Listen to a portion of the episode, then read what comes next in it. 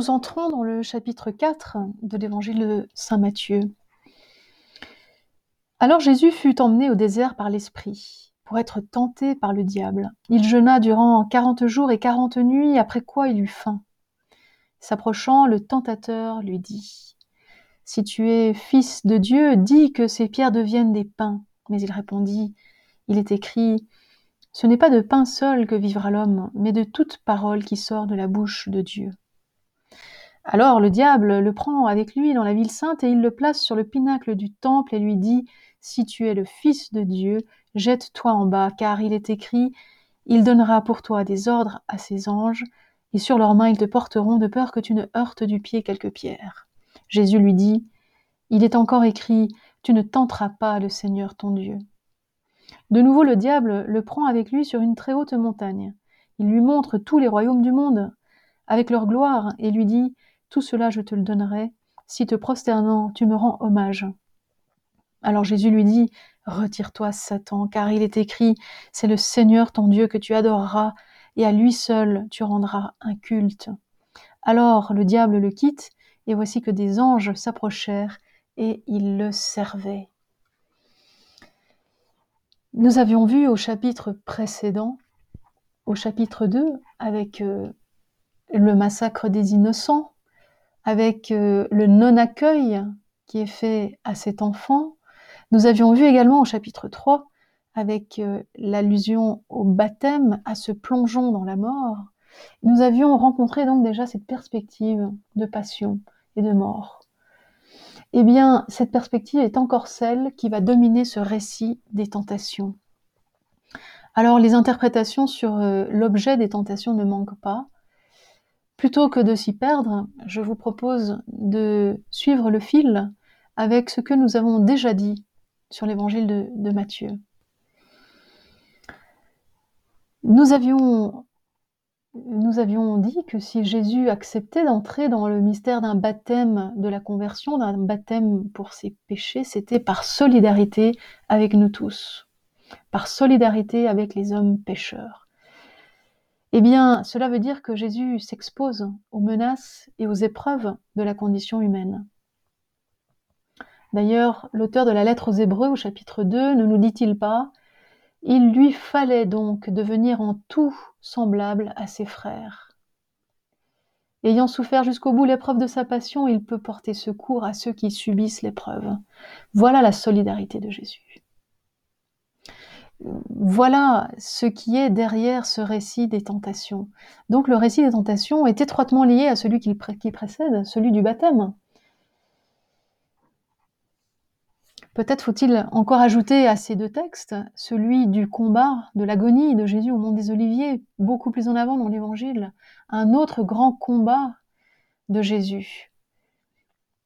Au fond, les tentations vont accompagner Jésus tout au long de son parcours tout au long de son ministère. Et ici, les tentations telles qu'elles nous sont racontées dans le désert arrivent comme une anticipation. Donc comme une anticipation de ce combat, de cette lutte qui va euh, caractériser finalement tout le ministère public de Jésus. Alors, cette première tentation, si tu es fils de Dieu, dis que ces pierres deviennent des pains. Le contexte, en réalité, est, est fort. Euh, les mots sont forts. Plus que de faim, il est question de famine. Jésus faim. En réalité, Jésus euh, se meurt de faim. Et en effet, il jeûne depuis 40 jours et 40 nuits. Il peut donc avoir très faim. Hein. En fait, ce que nous dit euh, Matthieu, c'est que Jésus est au bord de la mort. Il lutte contre la mort. En fait, la question décisive ici est celle de la vie ou de la mort. Cela nous rappelle sans doute l'épisode d'Élie au désert. Dans le premier livre des rois, au chapitre 19, Élie était lui aussi confronté à la mort. Dieu va lui donner la force de tenir 40 jours et 40 nuits au désert. Tiens, tiens, le même chiffre 40 que nous retrouvons ici dans notre évangile. Il serait d'ailleurs intéressant de relever tous les chiffres 40 de la Bible. Je vous laisse faire cet exercice.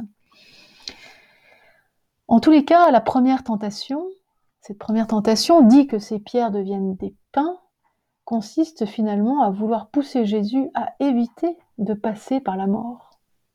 Et oui, En fait, euh, le diable euh, le tente, en voulant lui faire échapper à ce que ce qu'il redoute, ce que tout homme redoute, la mort. Voyez de nouveau ce parallélisme, ce miroir avec la fin de l'évangile, avec la passion, les récits de passion et de mort de Jésus. En fait, le diable voudrait que Jésus revienne sur sa décision de passer par la mort. De fait, euh, tout à la fin de l'évangile, au chapitre 27, lorsque Jésus sera en train de mourir sur la croix, on entendra les moqueries de certains, il en a sauvé d'autres et il ne peut se sauver lui-même. C'est les rois d'Israël qu'ils descendent maintenant de la croix et nous croirons en lui. Il a compté sur Dieu que Dieu le délivre maintenant s'il s'intéresse vraiment à lui. Car il avait bien dit Je suis fils de Dieu. Voilà les moqueries. Voilà, voilà cette mort à laquelle Jésus finalement ne se n'échappera pas, ne, se Jésus ne refusera pas de s'y soumettre. En fait, Jésus refuse de se sauver par ses propres forces. Et en faisant ainsi, il nous montre l'exemple, il nous ouvre le chemin. Il passe par la mort, il s'y soumet comme tout mortel. En fait, il attend son salut de Dieu et de Dieu seul. À la manière du psalmiste, au psaume 121, nous pouvons lire Je lève les yeux vers les monts, d'où viendra mon secours? Le secours, le salut me vient du Seigneur, qui a fait le ciel et la terre. Le Seigneur est ton gardien, ton ombrage, le Seigneur est à ta droite. De jour le soleil ne te frappe, ni la lune en la nuit, le Seigneur te garde de tout mal, il garde ton âme. Le Seigneur te garde au départ et au retour. Voilà, Jésus refuse de se sauver par ses propres forces. Il attend son salut de Dieu seul. Et c'est un texte donc euh, magnifique. Et puis, nous allons passer directement à la troisième tentation, où le diable le prend avec lui sur une très haute montagne et lui montre tous les royaumes du monde avec leur gloire, en, lui disant Tout cela je te le donnerai si, tu te prosternes, si tu me rends hommage. En réalité, ici, Jésus est devant tous les royaumes du monde. Jésus, en fait, a devant lui, voit s'ouvrir devant lui l'horizon de sa propre mission.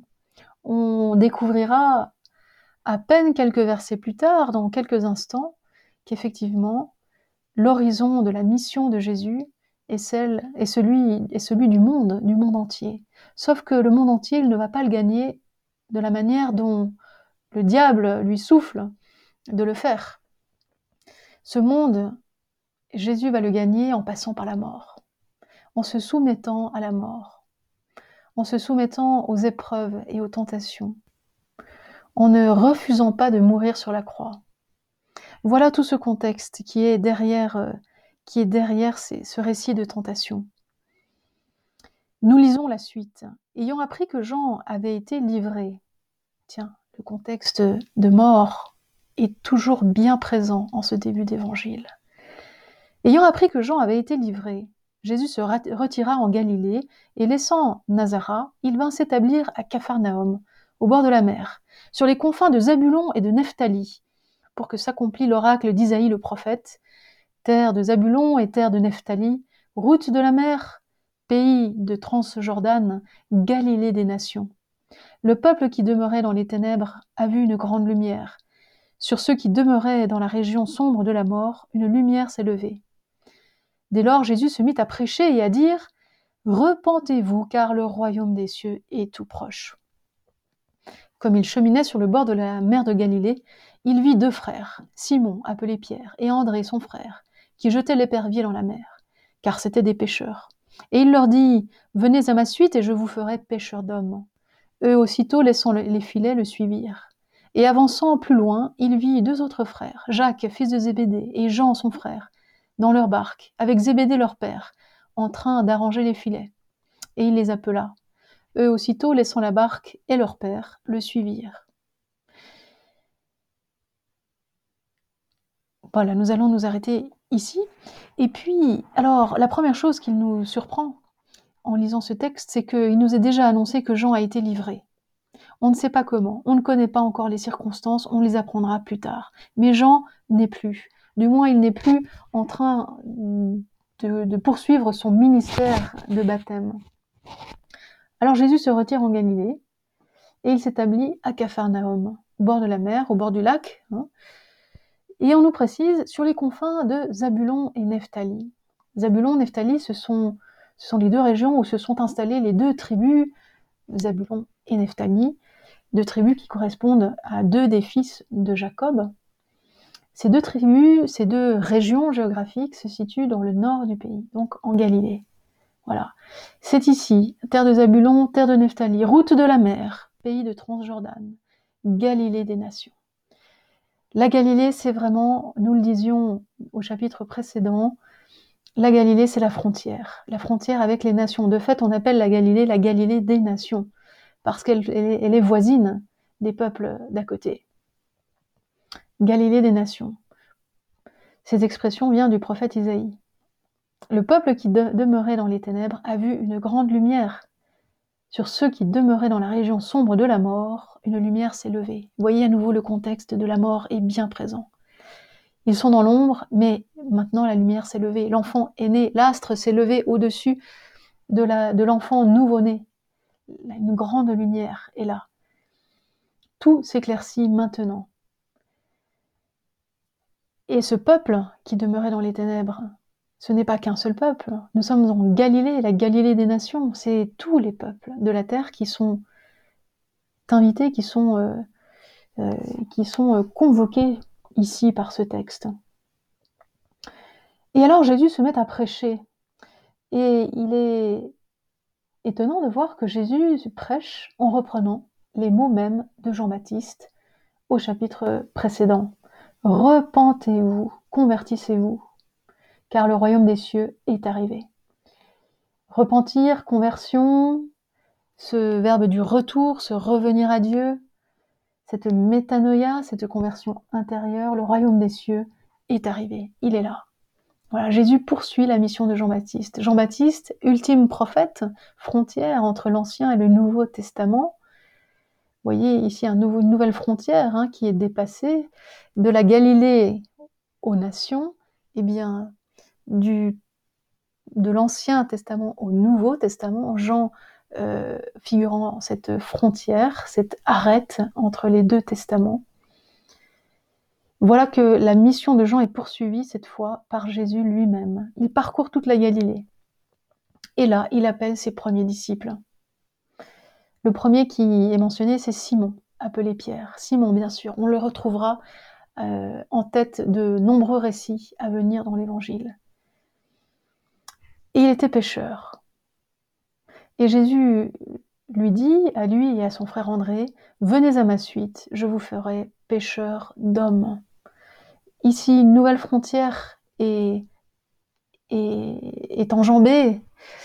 Il ne s'agit plus d'être simplement pêcheur dans un lac, pêcheur de poissons, pêcheur d'hommes, voilà, de tous les hommes. Hein, il n'y a pas de race, il n'y a pas de nationalité, d'origine, qu'il soit précisé, pécheur d'hommes, pécheur de tous les hommes.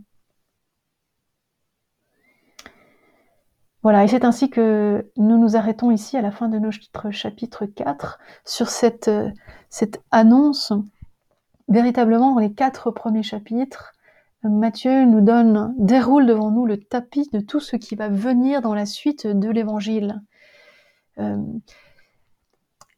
le salut en passant par sa mort, cette solidarité avec les pécheurs, et puis surtout euh, un passage de frontières. Tous les peuples sont appelés à entendre ce message de conversion, à entendre que le royaume est arrivé.